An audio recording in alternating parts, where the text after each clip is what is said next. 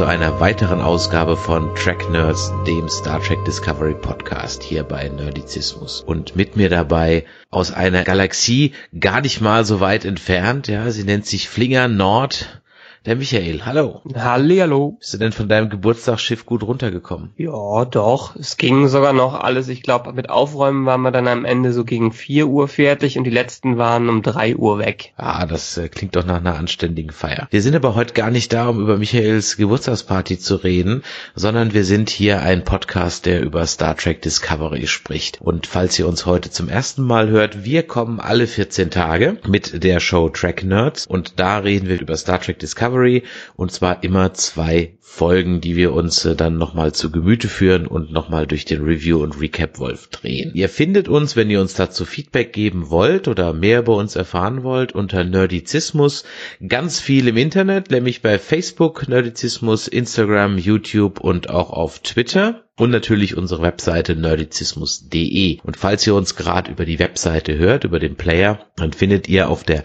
rechten Seite oder wenn ihr mobil unterwegs seid, ganz unten einen Abonnier-Button. Und da empfehlen wir euch drauf zu klicken, denn dann könnt ihr diese kleine Show immer und überall hören, müsst also nicht den Browser dafür offen haben und ihr könnt im Podcatcher dann so abonnieren, dass ihr auch gar keine Folge mehr verpasst. Wie immer gilt, wir freuen uns über Kommentare, positive wie negative. Und dann steigen wir doch, glaube ich, mal in die Folge ein.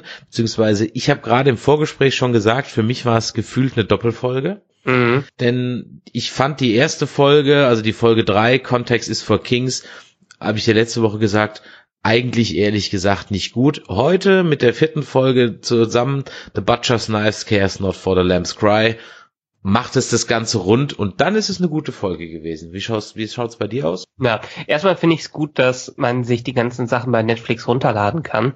Ähm, ist nicht bei jeder Netflix-Serie so, dass man sich direkt an das Ding runterladen kann. Gerade die Marvel-Serien, wenn sie rauskommen, ist das nicht möglich. Und so ist es auch ganz praktisch, mal in der Pause äh, das zu gucken, wenn nicht gerade irgendwo Internet äh, zur Verfügung steht. Aber ja, ähm, ich meine, wir haben ja jetzt hier die besondere Situation, dass die Star Trek-Serie ja auch als Serie angekündigt wird, die sehr äh, seriell gedreht wurde. Heißt, wir haben eine große Story. Wir haben einen großen Storybogen, der anders als bei den anderen Folgen, wo wir nicht unbedingt immer das Monster oder den Planeten of the Week haben, durchgehend ist. Deshalb passt das ganz gut. Und ähm, da muss man auch beachten, dass Discovery auch stark mit diesen Mysterium, äh, Mysterien arbeitet. Das ist so ein bisschen in die Richtung von Lost und Co. geht. Ähm, ähm, wenn man jetzt mal Lost als Beispiel nimmt, dass als ein Mysterium aufgebaut wird, dass nicht alles direkt äh, zu Anfang ähm, geklärt wird. Und das hat, hat hier ganz gut funktioniert. Und wenn ich einmal, also ja, wir müssen natürlich immer wieder sagen, wir spoilern wie Hulle. Also darauf achten, ähm, wenn ihr es vorher gucken wollt, dann guckt es vorher und hört uns danach nach. Wenn ihr uns lieber das Nacherzählen hören wollt, dann bleibt einfach dran. Ähm, dieses Viech, dieses Viech, dieses Sporenviech oder das äh, äh, wie das, wie das auch heißt. Ein Bärteilchen soll das, glaube ich, der darstellen, vergrößertes. Mhm. Ähm, das, soweit ich gelesen habe, wenn der Reviewer keinen Scherz erlaubt hat, soll es laut dem Originalmacher der Serie, Brian Fuller, ähm, sogar Teil der Crew ursprünglich gewesen sein. Deshalb, ähm, aber ich gehe schon wieder viel zu tief rein. Mir haben sie beide gut gefallen. Von daher. Okay, also mir hat wie gesagt letzte Woche die erste Folge überhaupt nicht gefallen jetzt, wenn ich das als eine Folge betrachte, was ich jetzt für mich tue, dann fand ich es sehr gut. Also es war echt unterhaltsam, hat auch dann irgendwo innerhalb dieses Universums durchaus so ein bisschen seinen Sinn gemacht. Natürlich äh, kennst mich nichts, dass ich nicht trotzdem irgendwie was zu mäkeln hätte, aber äh, im Grunde genommen war das eigentlich eine gute Sache. Allerdings, wie gesagt, die der Teil drei oder die dritte Folge für sich genommen fand ich ganz schwach, ganz schlecht, weil man weiß ja dann im Grunde genommen nicht, wie es weitergeht. Und das Endbild, das halt dann im Raum stand, also der Captain Lurker in seinem damals noch vermeintlichen Geheimraum und die äh, Spekulationen, die dann ins Kraut schossen mit Sektion 31 und Co., das fand ich halt äh, ganz, ganz, ganz schlimm. Denn wie ich dann bei uns auf der Facebook-Seite geschrieben habe, fällt beim Drehbuch dir nichts ein, schreib was mit Sektion 31 rein. ähm, ich ich, ich, brauche auch, ich, ich brauche auch noch eine Bauernregel der Drehbuchschreiber für irgendwas mit einer Zeitreise. Ähm, hm. Hat der Plot sich es, dann erledigt, nee, nee, schreibt eine Zeitreise, irgendwie sowas Da hast du dich aber vertan. Ich habe mir das nämlich nochmal angeschaut. Also mit Zeitreise haben diese Sporen nichts. Nein, nein, nein, nein, nein, nein, nein, nein. Das ist nur, ich brauche noch eine Bauernregel für das billige Plot-Device der Zeitreise. Das meine ich damit. Okay. Okay, aber das ist ja im Prinzip so ein, so ein Stammpfeiler auch von Star Trek. Mindestens ein oder zwei Zeitreise äh, Folgen sogar pro Staffel haben wir oft. Ja, ich sage ja, wenn nichts mehr geht, schreibst du, wenn du dich, äh, wenn du dich mit dem Drehbuch in der Sackgasse geschrieben hast, holst du im Fantasy-Bereich die Adler raus oder hier halt eine Zeitreise. ja. Gut, aber hier war es jetzt mal keine Zeitreise und es war auch nicht Sektion 31. Aber vielleicht fangen wir mal ein bisschen vorne an. Also die Folge beginnt dass Michael, ich kann mich immer noch nicht ganz dran gewöhnen, dass das ein, eine Dame ist, aber gut, wir haben uns ins äh, zwar im 21. Nee, im 23. Jahrhundert, oder sind die im 24. Jahrhundert? Ist das 22. ist der Moment, das, also äh, 2200, also das 23. Ja, Jahrhundert. Genau. Im ja. 23. Jahrhundert ist also alles gnadenlos durchgegendert, auch die Vornamen. Und ich wollte eigentlich noch auf ein paar kleine Dinge eingehen, die wir in der letzten Folge besprochen haben und die ich der Vollständigkeit halber noch erwähnen wollte. Denn ein paar Dinge sind mir eigentlich aufgefallen. Ich hatte es dann, weil ich ja aus Prinzip keine Shownotes mache, in der Folge dann vergessen. Ich habe nämlich zum einen im Vorfeld gelesen und äh, das hat sich dann auch im Nachhinein bestätigt, dass in dem Captain Quarter von der Gregorio, dass da die Bücher alle Star Trek Folgennamen hatten. Mhm, also auf dem, auf dem Buchrücken waren dann immer Folgennamen. Und was natürlich auch im Grunde genommen eine schöne Parallele war, bei all der Motzigkeit, die ich beim letzten Mal in den Tag gelegt habe, wollte ich das eigentlich mal als Positives sagen die schöne Tradition, dass ein Starfleet-Captain immer so ein bisschen schrulliger Antiquitätensammler ist, wird halt auch fortgeführt. Mhm, das stimmt. Der hat so seine. Ach so, ja gut, nee, da ging es ja noch um den ähm, die Michelle Yeoh. Genau, genau da ging es ja noch um die Michelle Yeoh und ihr altertümliches Fernler, Fernrohr, ja, das ja. ja auch in dieser, in der vierten Folge dann wieder eine kleine kleine Rolle spielt. Das wollte ich eigentlich beim letzten Mal noch erwähnen. Also wir steigen in die in die Folge ein, ja eben ein paar Monate danach ähm, die Michael ist also verdonnert worden als erster und einziger Meuterer in der Sternflotte, das kann ich ja irgendwie gar nicht glauben, ne? Aber die mhm. Sitten reißen dann ein, weil keine zehn Jahre später Meuterei, äh, juhu, ja. Ja, äh, ja, ja, wollte ich auch mal sagen, weil, weil letztendlich mindestens einmal in einer Star Trek Serie muss doch ein hochrangiger Offizier meutern in irgendeiner Art und Weise.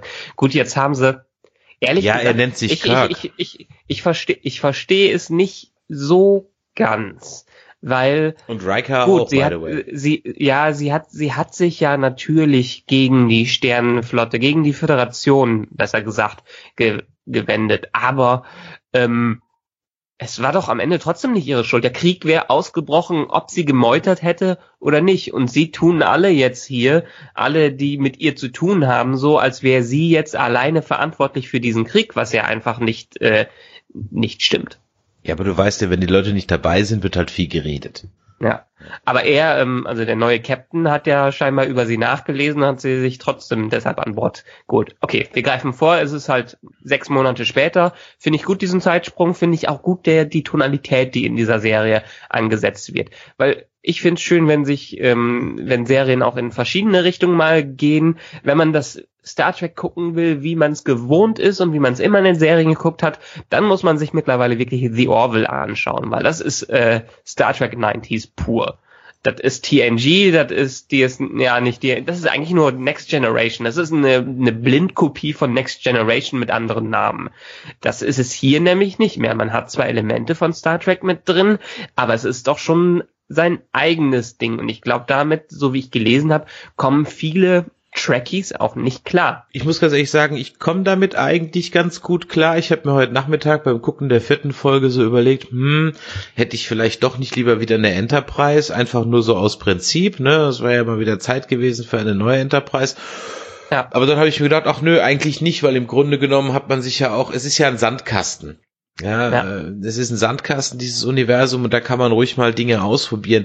Nur, ich habe ein Problem damit, wenn etabliertes einfach ohne Not über den Haufen geworfen wird. Damit habe ich ein naja. Problem. Ich habe dann auch lange mit mir äh, überlegt, ob denn eigentlich die Geschichte, dass jetzt da ein Klingonenschiff eine Tarntechnologie hat und die anderen alle nicht, ob das auch wieder passt. Aber das passt, weil in den alten, also Toss und Co. hatten erst die Romulaner eine Tarntechnologie und dann hat die sich ins Universum so ein bisschen ausgebreitet. Ja, das hatte ich übrigens auch nicht ähm, im Piloten nicht. Ich dachte, im Piloten hätten alle die Tarntechnologie. Ist mir auch so nicht aufgefallen, genau, ja. Genau. Weil ich davon ausgehe, dass Klingonenschiffe Tarntechnologie haben. Punkt. Genau. Ja. Aber scheinbar muss er sie ja, dieser Tekufma, die entwickelt haben oder von seinem, von diesem Schiff, was er gefunden hat, übernommen haben. Äh, scheinbar also eine Technik, die nicht unbedingt gerade weit verbreitet ist bei den gesplitteten Klingonen, wie sie jetzt aktuell sind. Genau, weil wenn man jetzt in die vierte Folge ein bisschen vorgreift, aber wie gesagt, wenn man die als eine voll Doppelfolge begreift, dann kann man das auch, glaube ich, machen und handeln wir einfach mal den Klingonen-Part am Anfang ab. Also da gibt es ja im Grunde genommen jetzt den ganz ehrlich, den namenlosen, ich habe den Namen vergessen. Wie heißt der denn? Wir reden immer vom Tekufma, aber der ist ja schon längst tot. Wie heißt eigentlich ja. sein Nachfolger? Ne? Der weiße Ork. der weiße Ork, genau. Ich weiß es nämlich ehrlich gesagt, wird der überhaupt schon mal namentlich ernannt? Ja, ja, ich glaube, er wird namentlich erwähnt. Der heißt, ähm, Moment, ich habe ja nebenbei noch was auf. Ist das dieser Lorel? Nee, das ist ja, nee. Äh, irgendwas mit O, glaube ich. Ich habe ja ganz, Wok. Wok, ganz, ganz viele, ganz viele Wok, der ja. vietnamesische also, Klingonenkoch. Letztendlich, letztendlich ist es ja auch egal. Ich meine, wenn er noch wichtiger wird, die Klingonen sind, also ich finde es ein bisschen schade, bis, weil bisher die ja, Klingonen auch, auch, auch ähm, sie kommen zwar zentral vor, aber sie haben aktuell noch keinen Charakter. Es sind so x-beliebige Klingonen, so typische Kriegsklingonen. Das hat auch der Typ und seine äh, neue Frau jetzt auch nicht. Die müssen sich noch ein bisschen unterscheiden, die müssen irgendwie irgendwelche moralischen Konflikte für die noch einbauen. Ansonsten sind so sind so allgemein generische Bösewichte, die einfach nur äh, äh die die dunkle Seite äh, der, der ähm, des Universums darstellen. Deshalb ich hoffe, dass sie die noch ein bisschen ja gut menschlicher machen, was ja die ursprünglichen Klingonen auch waren in den ganzen anderen Serien. Ja, das ist richtig. Da bin ich mal gespannt drauf. Da glaube ich aber ehrlich gesagt nicht so recht dran. Also ich bin gespannt. Ich glaube nicht dran. Ich glaube, dass es ehrlich gesagt einfach die, die Evils of the Week oder die Evils in the Universe bleiben. Ja.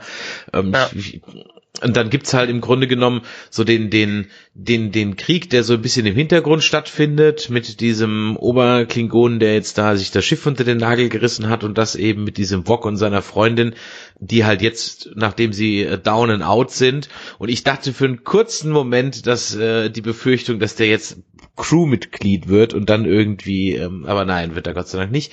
Und ähm, also Kann ja down passieren. Ja, nee, bitte nicht down and out sind und sich jetzt praktisch wieder von vorne anfangen müssen, ja, den wahren Glauben von Kales mit seinem Messias Tekufma dann zu leben.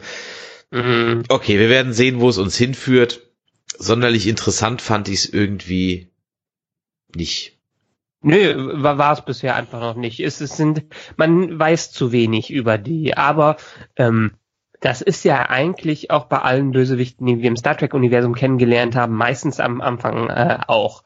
Äh, die Ferengi waren auch so generische Idioten am Anfang, bis wir dann mit DS9 äh, ein paar, paar interessantere Einblicke in die Kultur bekommen haben.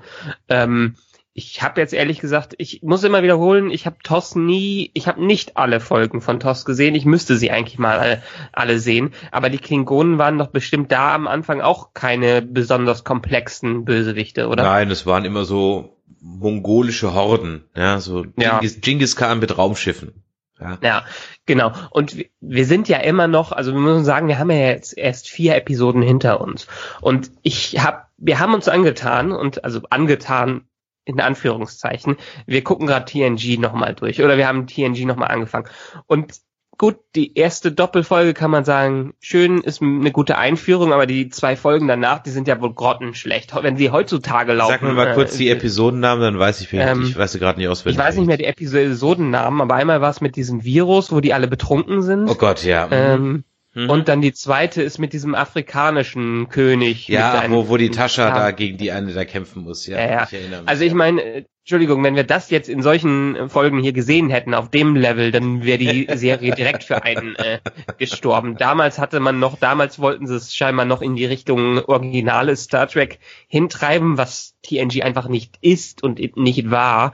Aber wenn wir auf dem Niveau heute handeln würden, dann äh, würden wahrscheinlich alle direkt ab, äh, abschalten. Aber das haben wir ja nicht. Wir haben ja durchaus ein, eine bisher gute Qualität, würde ich äh, mal so behaupten. Und das hat ja noch Luft nach oben. Ich glaube, was vielleicht ein Kritikpunkt ist, der nie so artikuliert wird, der aber vielleicht so unterschwellig mitspielt, ähm, könnte unter Umständen sein, dass man halt im Gegensatz zu einem TNG oder einem TOS oder einem Deep Space Nine, wo nach spätestens zwei, drei Folgen absolut klar ist, wer wer ist.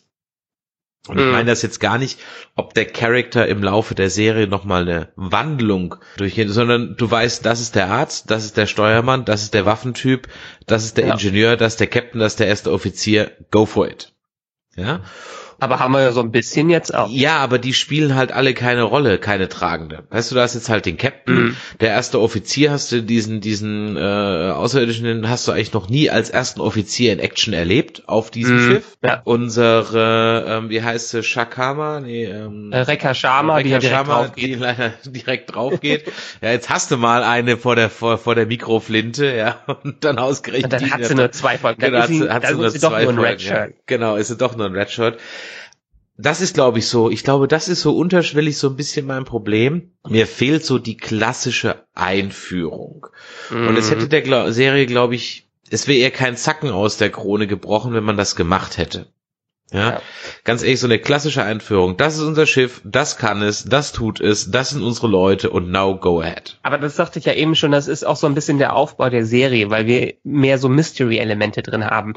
Wir sind in der, ähm, wir, wir erleben das alles aus der Sicht von der Michael und müssen das erst alles mitbekommen. Deshalb kriegen wir eigentlich nur Woche für Woche irgendwas hingehauen. Okay, wir haben jetzt ziemliche Schwarz-Weiß-Bilder da. Wir haben den Captain, der ein Kriegstreiber ist, beziehungsweise ein kriegsbegeisterter ähm, Stratege, der äh, alles Mögliche dafür tun will, dass die Föderation gewinnt. Wir haben den Techniker, der mich übrigens total an äh, ähm, Alan Tudyk äh, ja, erinnert. Das stimmt. Firefly. Ja, ja. Ich meine, er sieht so aus, er gestikuliert jongliert so, er spielt so. Ich meine, muss nicht schlecht sein, aber hat ist mir komplett äh, äh, aufgefallen. Und dies, weißt du, an wem mich dieser erste Offizier erinnert? Ja. Der erinnert mich an, ähm, jetzt komme ich auch nicht drauf, ein Hellboy, den Wassertypen. Oh ja, ja, ja. Genau. Du musst mal drauf achten, wie der sich bewegt. Mhm. Der bewegt sich nämlich genauso auch mit den Händen, mit der Gestik, mit der Mimik und so. Ja, der, bewegt der, hat, der hat ja auch so Kiemen oder sowas. Ja, diese diese ähm, Gefahren kann äh, Kanäle. Nee, wie nennst du es im Deutschen? Ich hab's jetzt gerade auf Deutsch. Äh, Ganglia, sagen sie dazu. Ja, nee, Gefahrganglien, sagt sie, genau. Aber mit Saru haben wir den äh, Wissenschaftsoffizier, den zweiten äh, Offizier, der ganz klar mehr nach den Prinzipien der Föderation geht. Äh, der, äh, der Technikoffizier, der auch, haben wir dann in der vierten Folge erfahren, ist eigentlich auch jemand, der mit den äh, mit der Ethik der äh, Föderation aufwachsen äh, will oder aufgewachsen ist und sie auch verteidigen möchte, der ja auch androht, vom Schiff wegzugehen und alles mitzunehmen. Und dann haben wir ähm, wie gesagt, den Captain Kriegstreiber, dann haben wir die Rekha Sharma, äh, die drauf geht, die auch eine Kriegstreiberin sind. Also wir haben bisher relativ viele Schwarz-Weiß-Bilder, um, um die äh, Michael in einem Zwiespalt zu sehen, um sie einerseits in die eine, aber auch in die andere Richtung zu treiben. Und ich glaube, das weicht im Laufe der Serie noch etwas auf, aber bisher haben wir mehr als in anderen Star Trek-Serien wirklich eine äh, Schwarz-Weiß-Optik für die ganzen Charaktere. Vielleicht muss man sich auch daran gewöhnen. Wie gesagt, ich, mir fehlt so ein bisschen diese Einführung. Ich habe lange drüber nachgedacht, was mich eigentlich so wirklich gestört hat. Mir hat so ein bisschen diese Einführung gefehlt. Das ist das Schiff, das kann es, das tut es und das macht es. Ich bin auch noch nicht so ganz mit diesem Sporen, ja, Sporenantrieb äh, Antrieb glücklich, weil am hm. Ende des Tages muss er ihnen ja dann wieder weggenommen werden. Ja. Ähm, ja, aber man sieht, man, man, man kann ja schon erahnen, warum äh, der den weggenommen wird. Ja, weil wahrscheinlich äh, für jedes Mal braucht man so ein Viech und äh, ja. Ja, und nicht nur nicht nur so ein Viech. Ich gehe hundertprozentig davon aus, dass die Sporen auch irgendwie in irgendeiner Art intelligent sein werden oder dass sie sich herausstellen, dass sie intelligent sind und jedes Mal, wenn man einen Sprung macht, dass die ähm, zu Massen getötet werden oder so.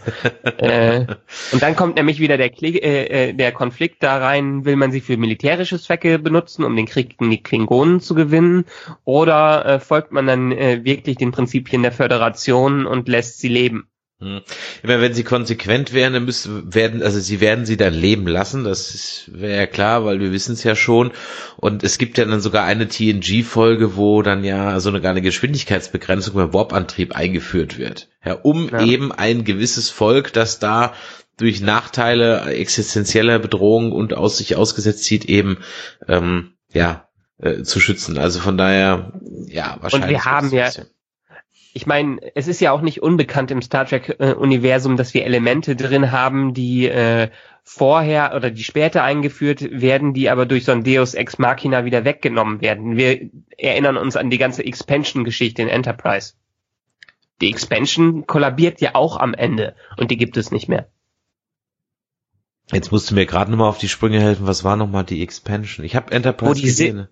Wo die, Ach, Cindy, wo die Cindy wohnen. Ach so, ja. Ja, okay. genau. Hm, ja, ja, ich erinnere mich. Ja, ja. Ja, und vielleicht, ich meine, letztendlich muss man eine Auflösung da haben, vielleicht haben die eine Auflösung im Kopf, vielleicht erarbeiten die die auch äh, erst im Laufe der Serie, äh, nur muss irgendwas dazu kommen, dass entweder die ganzen Spuren im Universum ausgelöscht werden, das könnte ja auch sein, dass die Klingonen das auch ähm, äh, auf diese Technik stoßen äh, und das für sich nutzen wollen. Und am Ende müssen die dieses Netzwerk dafür kollabieren. Ich meine, die Anleihen waren ja offensichtlich, also so ein Navigator, der auch dann noch so wurmmäßig aussieht. Also Dune, dir Trapsen, ja. Mhm. Dazu noch Sporen, Spice, haha, mhm. ja.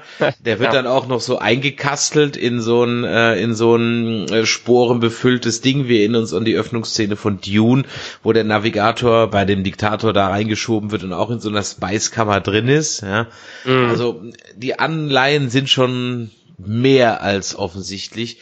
Aber ist okay, da habe ich jetzt kein Riesenproblem mit bei der ganzen Sache. Genau. Aber es ist schon ganz gut. Ich glaube, jetzt, ich schaue so mir nebenbei nochmal, ich äh, skipp da die ganze Zeit ein bisschen durch, um zu sehen, ob ich irgendwas äh, vergesse. Aber in der Tat, ich stimme jetzt so langsam zu, es ist eine Doppelfolge. Sie muss zusammengesehen werden, damit sie mehr oder weniger Sinn ergibt. Wir haben zwar so ein bisschen in jeder Folge so den Ausflug der Woche, die Mission der Woche. In der ersten war es, dass sie auf dieses andere Schiff, gestoßen sind, das auch den äh, Drive hatte und wo die dann auf das, das Monster finden. In der zweiten ist es, dass sie diesen Planeten retten müssen, der angegriffen äh, wird, wo dann wir jetzt halt entsprechend wieder die klassischen Star Trek Elemente drin haben und die klassischen äh, Star Trek äh, Star Trek Themen, was ich auch gut finde. Also ich glaube, es geht in der Tat jetzt so weiter im Gegensatz zu den klassischen Star Trek nicht, dass wir eine A-Story haben, die die Story of the Week ist, sondern dass die Story of the Week eher die B-Story sein wird. Ja, ich glaube, da sagst du wirklich was Richtiges. Ja, jetzt wo du es, wo du sagst, da hast du, ich glaube, die B, genau, weil das, was im Grunde genommen so diese, diese Rettung dieses Außenpostens, ja, das ist ja, ja eigentlich normalerweise die A-Story, da hast du vollkommen recht. Ja, und die Entwicklung von diesem Antrieb etc. wäre dann so ein bisschen so die B-Story. Jordi tüftelt mit Data irgendwie so ein bisschen rum. Genau. Ne? Aber da hast du recht, ich, ja, das könnte, wäre ein interessanter Ansatz. Ja, warum nicht? Diese Sporen sehen toll aus, egal ob sie Sinn machen oder nicht. Und auch ähm, dieser Sporenantrieb, wenn er aktiviert wird dass, äh, dass sich so das Schiff, ähm, die ganze Saucer, ähm, der, der Untertassenbereich äh, so dreht. Das sieht schon alles, ist schon alles auf enorm hohem Niveau und sieht schon ziemlich geil aus. Ich meine, ich fand es auch im Grunde genommen ganz interessant, so diese Simulation und endlich von diesem Angriff, ne, von der, wo sie mal ein bisschen Klingonen-Angriff da trainiert haben. Und endlich hat man auch mal so ein halbe Sekunde mal ein paar Bird of Praise mal gesehen. Also ja. man kann es aber immer nur noch ahnen. Und erinnerst du dich an das, was ich vor zwei Wochen gesagt habe, mit den Entfernungen? Ja, ähm, dass die immer auf tausende von Kilometern kämpfen und es aber immer so geschnitten ist, als wäre es total nah. Ja, ja, ja, genau. Das war jetzt ja auch wieder. Ja. Also sie haben eine Sache geändert, nämlich ab jetzt stehen sich die Schiffe nicht mehr Nase zu Nase, also frontal auf einer horizontalen Ebene gegenüber, sondern sie sind jetzt so verdreht, das finde ich ja witzig, aber die Kämpfe finden immer noch auf tausende Kilometer Entfernung statt, sind aber so gefilmt, als wären sie gerade um Ecke. Mhm. Als wären ja, sie stimmt. wenige hundert Meter weit entfernt. Aber wahrscheinlich, also man könnte es wahrscheinlich in Story erklären damit, dass sie den äh, Screen einfach vergrößern, dass sie eine Vergrößerung Aber die Außenaufnahmen sehen ja so aus, als würden die direkt um die rumfliegen. Mm, ja. Stimmt. Also es kommt, also von man kommt von den Außenaufnahmen, käme man nie auf die Idee, dass ich meine, klar, es wäre visuell komplett öde. also ich meine, das musst du dir mal vorstellen. Die Enterprise oder oder die Discovery ist in Berlin und der Bird of Prey, der 1000 Kilometer weg ist, der schießt dann von ja München ist noch sogar noch zu nah. Der schießt dann von Wien aus. Mhm. Ja. Ja. Gut bei Geschwindigkeiten von wie schnell fliegen die eigentlich? Ich meine, wenn die so schnell dann da sind, müssten die ja im Grunde genommen hunderte von Kilometern pro Sekunde fliegen. Gut, dann ist es wahrscheinlich echt egal. Ja, aber in so einem Impulsantrieb ist ja schon relativ flott. Das stimmt. Wie war das? Da gab's doch mal so ein, so gerade letztens erst so ein Video mit den Geschwindigkeiten, wo alle Geschwindigkeiten verglichen wurden im Star Trek Universum. Und Okay. Impulsantrieb war, boah, ich kriege nicht mehr zusammen. Aber du fliegst, glaube ich, mit Impulsantrieb durch unser Sonnensystem, ich glaube, in wenigen Stunden oder sogar Minuten. Also mit, Ja. mit Warp brauchst du ein paar Sekunden. Ja. Warp 1 oder so irgendwas. Und äh, ja, das, das stimmt. Also da muss ich noch mal gucken. Wir werden das Video verlinken. Das war echt ein nettes Video. Da hat sich einer mal die Mühe gemacht. Das war, glaube ich, auch der gleiche Typ, der sich die Mühe gemacht hat, auszurechnen, dass dieser Planet bei Voyager nicht existieren kann. Du erinnerst dich. Mhm. Ähm, Naja. und der hat eben mal so Enterprise, ähm, äh, NX1 und die TOS Enterprise und so weiter äh, bis hin zu Transwarp etc. dann mal verglichen. Vielleicht sind ja die Sporen das, was am Ende übrig bleiben, was in einem Transwarp-Antrieb mündet. Vielleicht. Okay. Ja.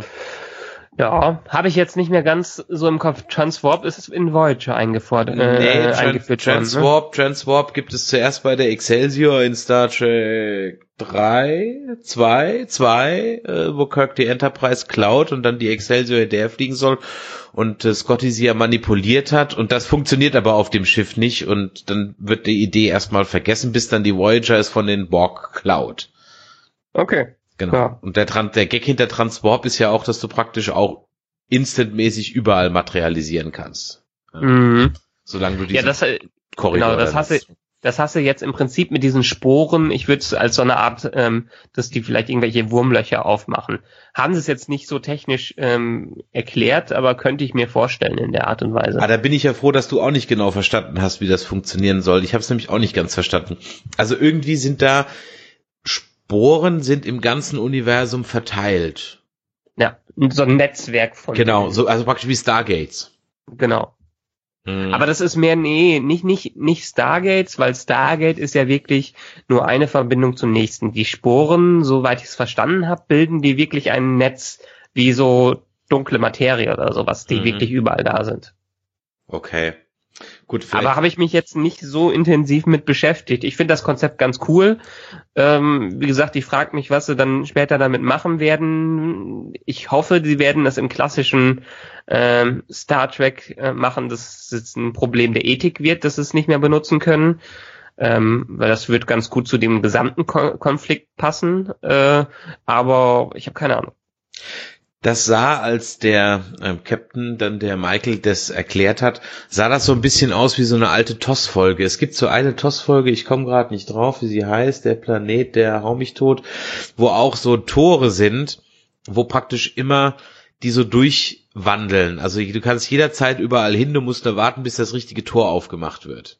Mhm, okay. Und äh, da gibt's, das sah genauso aus. Also da, die stehen dann äh, Spock und Kirk vor diesen Toren und äh, per 60er Jahre Greenscreen flimmern dann halt im Grunde genommen verschiedene Planeten hinter ihnen durch, auf die du jederzeit gehen und auch von denen du jederzeit wieder abdampfen kannst. Äh, so ich glaub, ähnlich war das das- nicht auf so einem Wüstenplaneten? Ja, ja, sowas? genau, richtig, Ja. genau. Und äh, so ähnlich sah das ja aus. Also die Anleihen, wo hier was herkommt, die sind schon offensichtlich.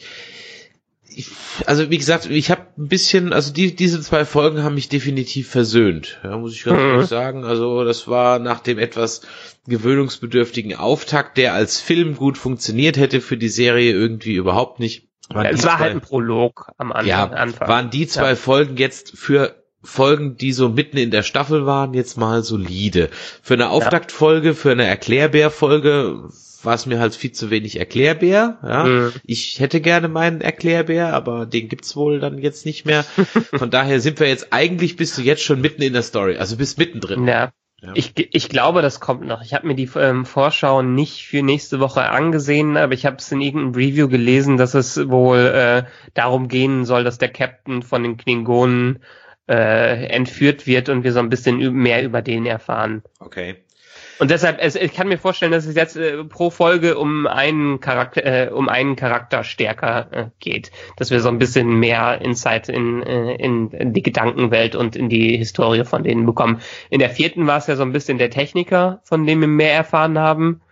Ähm, in der fünften dann wahrscheinlich der Captain und dann haben wir ja noch diese ähm, die eine, die aussieht wie Natalie Dormer in äh, in Tribute von Panem.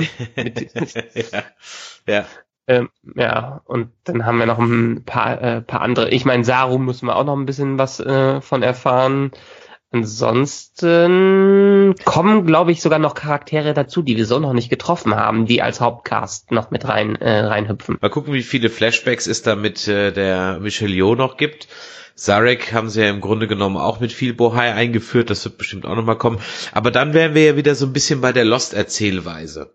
Wo ja. ja. auch im Grunde genommen nicht jede Folge, aber es immer so alle zwei, drei, vier Folgen oder ich glaube die ersten zwei Staffeln war es sogar fast jede Folge. Da war gab es immer den den kannst du jetzt überlegen, was der A-Plot war, aber es gab immer pro Folge immer eine Hintergrundstory von irgendjemand.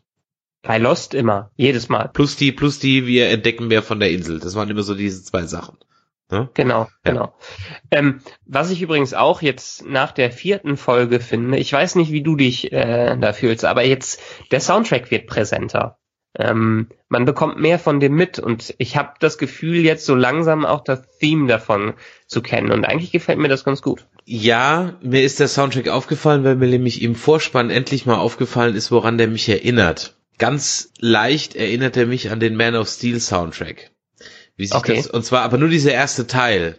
Ähm, also wenn da der, der Titel äh, erscheint, dann geht's, dann ändert sich ja ein bisschen die Musik. Mhm. Und dann nicht mehr. Aber so dieser Aufbau, das ist so ein bisschen, äh, ich bleib dabei, ich hätte das Star Trek Film vorgezogen.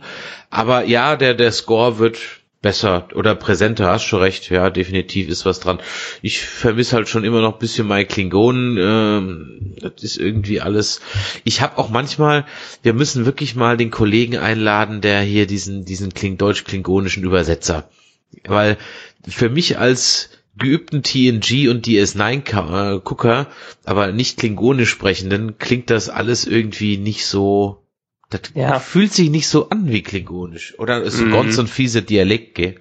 Ja, es ist sehr, äh, und vielleicht ist es auch gewollt, es geht ins Afrikanische hinein.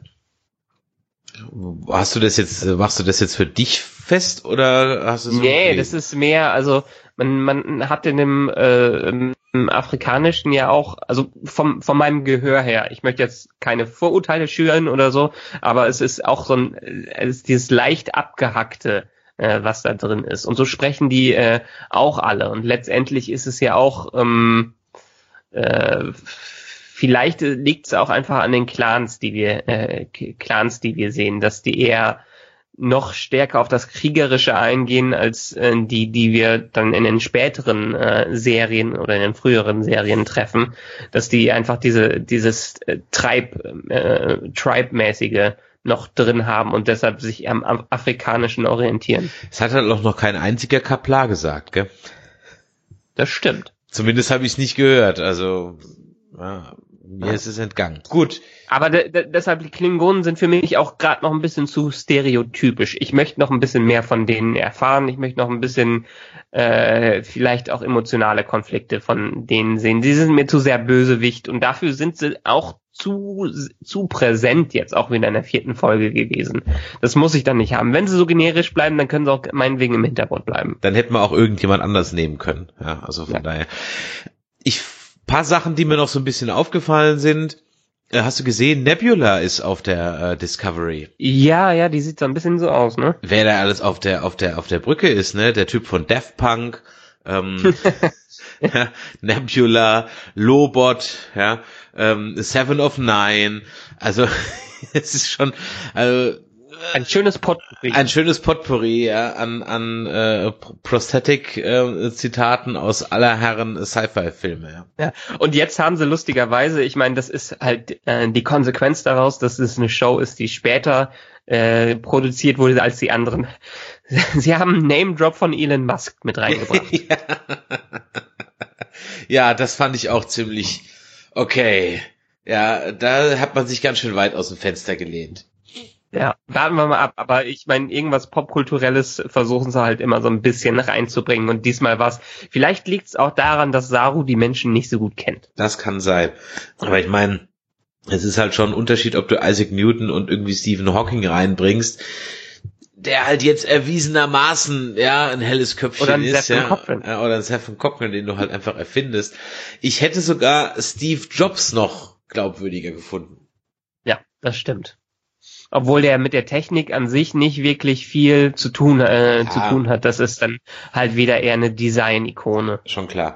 Aber ja, ich meine, weiß, da musste ich, da musste ich auch schmunzeln, gerade dahingehend, weil ein äh, Facebook ähm, äh, äh, oder nein, ist kein Facebook hier in unserem Markt, mein Gott, in der Facebook Timeline, das wollte ich sagen, Mark in der Facebook Timeline geschrieben hat, ja, äh, Wette ab heute bis 2024 2020 war es. glaub ich, sogar. 2020 oder wann auch Ja. immer fliegt keiner ähm, von diesen Elon Musk Dingern zum Mars. Ja, aber das, ich meine, das ist ja auch das Prinzip von dem Typen, der macht schöne, der, der baut Visionen auf, aber die Visionen kann er nicht wirklich erfüllen, die lässt er andere erfüllen. Ich meine, denken wir allein an dieses Hypertube-Konzept. Äh, schön zu hören, wenn so äh, Dinger mit 1000 kmh pro Stunde irgendwo durchfliegen sollen, aber bisher sind's in irgendwelchen Versuchsaufbauten von den Unis, die am Wettbewerb teilgenommen haben, sind die ja erst auch bei 350 kmh, das ist ICE. Äh, Geschwindigkeit. Ach so, ich dachte, das wäre schon relativ weit gediehen, dieses Hyperloop-Ding. Das, Nee, ist doch so nee, wie, nee. das ist doch so wie Flaschenpost, nur mit äh, Zügen. Ja, Ungefähr. aber auch hier hat äh, Elon Musk einfach nur das Rohrpost, Konzept. nicht Flaschenpost, Rohrpost. Ja. Ja, der hat nur das Konzept vorgestellt und hat dann einen Wettbewerb ausgeschrieben, dass dieses Konzept mal umgesetzt wird. Also der hatte keinen Plan, ob es jetzt am Ende gemacht werden kann mit den heutigen Mitteln oder nicht. So habe ich es verstanden. Und in diesem äh, Wettbewerb hat ähm, TU München oder irgendeine Universität gewonnen, die aber auch nur bei 350, 350 kmh bisher waren. Also die sind noch nicht mal ansatzweise an den 500 kmh dran. Okay, da war ja der äh, die Magnetschwebebahn schneller. Ja. Egal, ist nicht unser Thema. Müssen wir jetzt nicht weiter vertiefen. Sag mal eine Note. Möchtest du die zwei Folgen getrennt benoten oder siehst du sie auch als eine Folge und gibst deswegen im Grunde genommen eine Note ab? Ich glaube, ich würde eher am liebsten ähm, der gesamten Staffel dann am Ende eine Note geben, weil das einfach so sehr zusammenhängt.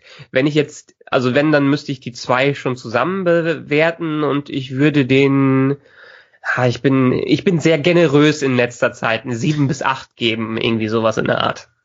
Okay. Also beide, also würde ich nur die dritte Folge bewerten, hätte ich hier eine 3 gegeben, weil ich fand die grottig, aber weil sie halt im Grunde genommen nur funktioniert, wenn du die Folge 4 guckst.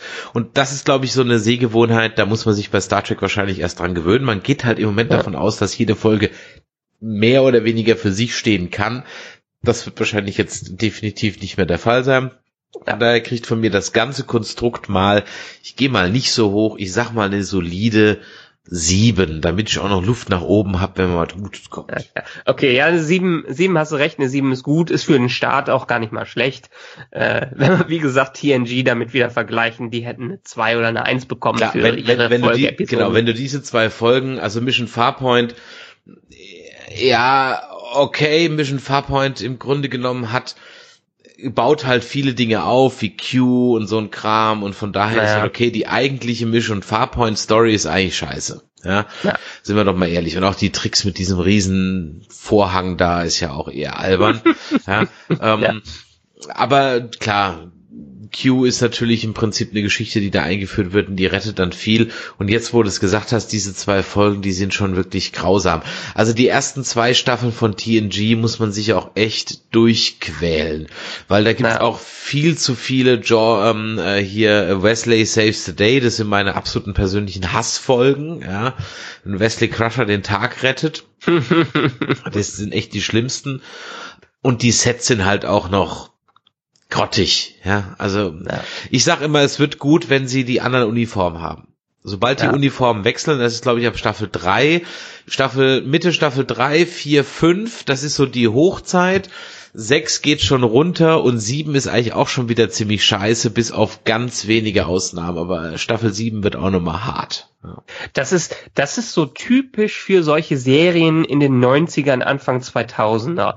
Als Anfang 2000er ändert sich so ein bisschen, dass die ersten zwei Staffeln von einer Serie, Stargate hat's auch, mindestens mies sind. Ja. Also definitiv, definitiv. mindestens mies mit Klischees vollgehauen bis zum geht nicht mehr. Die müssen erstmal versuchen, was aufzubauen. Die müssen sich erstmal versuchen zu finden. Und dann wird's geil. Bei Stargate SG1, okay, da hast du aber zweiten Staffel schon ein paar richtig gute Sachen, aber Staffel 3 und 4 ist auch bei Stargate der Höhepunkt. Äh, mit äh, Staffel 5, da hätten sie auch fast aufhören können. Aber es sind diese typischen, ich glaube, das ist dann auch sogar bei Farscape und Co das mhm. kannst du auch. Äh, das ist die typische Formel für das Sehverhalten in den neun, 90ern, ähm, wo die Leute aber auch ja, man hat ja keine Wahl. Man, genau. Wir hatten ja nichts. Wir, hatten ja nichts anderes. Wir hatten ja nichts. Ne? Wir hatten ja, ja nichts. Genau. Und von daher musstest du es ja gucken. Aber es stimmt schon. Du könntest sowas so heute sowas könntest du dir heute nicht mehr erlauben. Ich bin mal ja. gespannt, wenn ich mir, keine Ahnung, in 20 Jahren mal diese Podcasts nochmal anhöre oder sollte, ob's, wie es dann aussieht. Aber es stimmt schon, du musst eigentlich heute von null auf, ich sag mal, 80 Prozent fahren, weil du ja. überhaupt nicht mehr die Zeit hast und auch im Grunde genommen die harte Konkurrenz hast, dass du sofort auf einem gewissen hohen Niveau sein musst und dich von dort aus weiterentwickeln musst. Ja? Genau. Du kannst also nicht erstmal mit Low Budget anfangen und mal gucken, was passiert. Ich meine, dahingehend sind ja eigentlich diese Marvel-Folgen oder Marvel-Serien mit Iron Fist und, und äh, Jessica Jones und Luke mhm. Cage relativ gut, weil da hast du ein überschaubares Budget. Weißt du? Ja. Und, Aber, und keiner also erwartet von, und keiner erwartet von diesen Superhelden, dass in jeder Folge die Avengers auftauchen müssen. Wenn ja. das so wäre, dann könntest du es auch nicht machen. Naja, klar. Nee, aber das ist in der Tat heute wirklich umgekehrt. Heute bringen sie in diesen äh, High-Concept-Serien eine richtig geile erste Staffel raus und oft geht's danach runter, weil sie danach kein Konzept mehr haben, wie sie es weiter aufbauen. Man denke nur an Prison Break und Heroes, die wirklich großartige erste Staffeln hatten und dann nur noch Mist rausgehauen haben. Mhm. Ja, das ist eben so, das, deswegen bin ich auch mal gespannt. Also ich habe, wie gesagt, der Orwell noch nicht gesehen, aber das ist, für mich klingt es wie Powerless. Powerless. Powerless klingt auf dem Papier lustig, aber nee, Powerless war war wirklich, also ja, Powerless sag, war wirklich nicht gut. Ich weiß, aber es klang auf dem Papier klingt's eigentlich ganz spaßig. Da könnte man was draus machen. Ja, wie ja. verhalten sich normale Menschen in einer von Super Superhelden bevölkerten Welt? Klingt, also da kann man was draus, vor allem wenn sie dann noch bei Wayne Enterprises angestellt sind und Gadgets erfinden müssen. Ja, wenn man eine gute Office-Comedy macht, dann kann daraus was werden. Aber ich habe mir auch mal ein, zwei Folgen davon angesehen, das war grottig bis zum geht nicht mehr. Das taugt als als als Adult Swim, weißt du? Oder als äh, Family Guy Special. Ja, dafür, dafür ja. taugt so ein Ding. Als genau, aber Idee. dann auch wirklich mit dem Humor. Genau, und, und dann ist aber halt durch. Und ja. ähm, die, äh, ja, und das trägt halt keine ganze Staffel und schon gar, gar nicht mehr. Und ich glaube, ich bin mir halt nicht sicher, also ich glaube nicht, wie gesagt, ich habe Orwell noch nicht gesehen, aber so wie ihr mir das alle erzählt, das ist halt wie TNG und so weiter. Ich habe das jetzt als Comedy-Serie wahrgenommen. Jetzt ist, ist aber jetzt ist aber TNG nicht so Comedy-mäßig. Ja, es gibt mal eine also lustige Folge, aber grundsätzlich ist TNG ja keine Comedy-Folge. Äh, keine ja, aber das ist, das ist die Krux bei Orwell. Ich meine, wir wollen. Die, die Orwell äh, wurde, ja, wurde mir präsentiert als Galaxy Quest als Serie. Genau, ist es nämlich nicht. Da war das Marketing ziemlich äh, scheiße. So. Aber wir wollen ja noch mal eine Orwell-Folge mit dem Sven später machen. Ich sage nur so viel. Orwell ist letztendlich äh, TNG mit Comedy-Elementen, aber es ist eine Dramaserie was das Kuriose ist. Und ähm, ich bin jetzt irgendwie, ich habe jetzt die dritte Folge gesehen, bin am Anfang der vierten Folge. Es ist krass, es ist wie wie eine eine Kopie von TNG, wo die Sachen alle umbenannt worden sind, aber die gleichen Themen, sogar in der Optik, sogar die Beleuchtung ist wie in diesen äh, wie in den frühen Star Trek Serien. Okay. Na, jetzt hast du mich endgültig neugierig gemacht, dann werde ich mir mal schauen, welcher russische Sicherheitskopien-Server da mehr eine, eine, ein Teaser ja, von The Orville äh, bereitstellen kann, dann gucke ich mir das jetzt mal an. Gut, also in diesem Sinne, dann hören wir uns in zwei Wochen wieder, ja, wenn wieder zwei Folgen ins Land gezogen sind. Und bis dahin könnt ihr ja mal unsere anderen Podcasts hören, denn wir haben gerade erst eine Rezension zu Blade Runner 2049 rausgebracht oder ihr seid vielleicht Walking Dead Fans, dann schaut und hört euch doch diese ähm, Rezensionen doch mal an oder Game of Thrones oder oder oder nerdizismus.de, da werdet ihr auf jeden Fall fündig werden. Nochmal der Hinweis, wenn euch das hier gefallen hat und auch wenn es euch nicht gefallen hat, schreibt es in die Kommentare, gebt uns eine Bewertung bei iTunes, da freuen wir uns immer drüber und in diesem Sinne machtet Jord bis in zwei Wochen. Ciao. Tschö.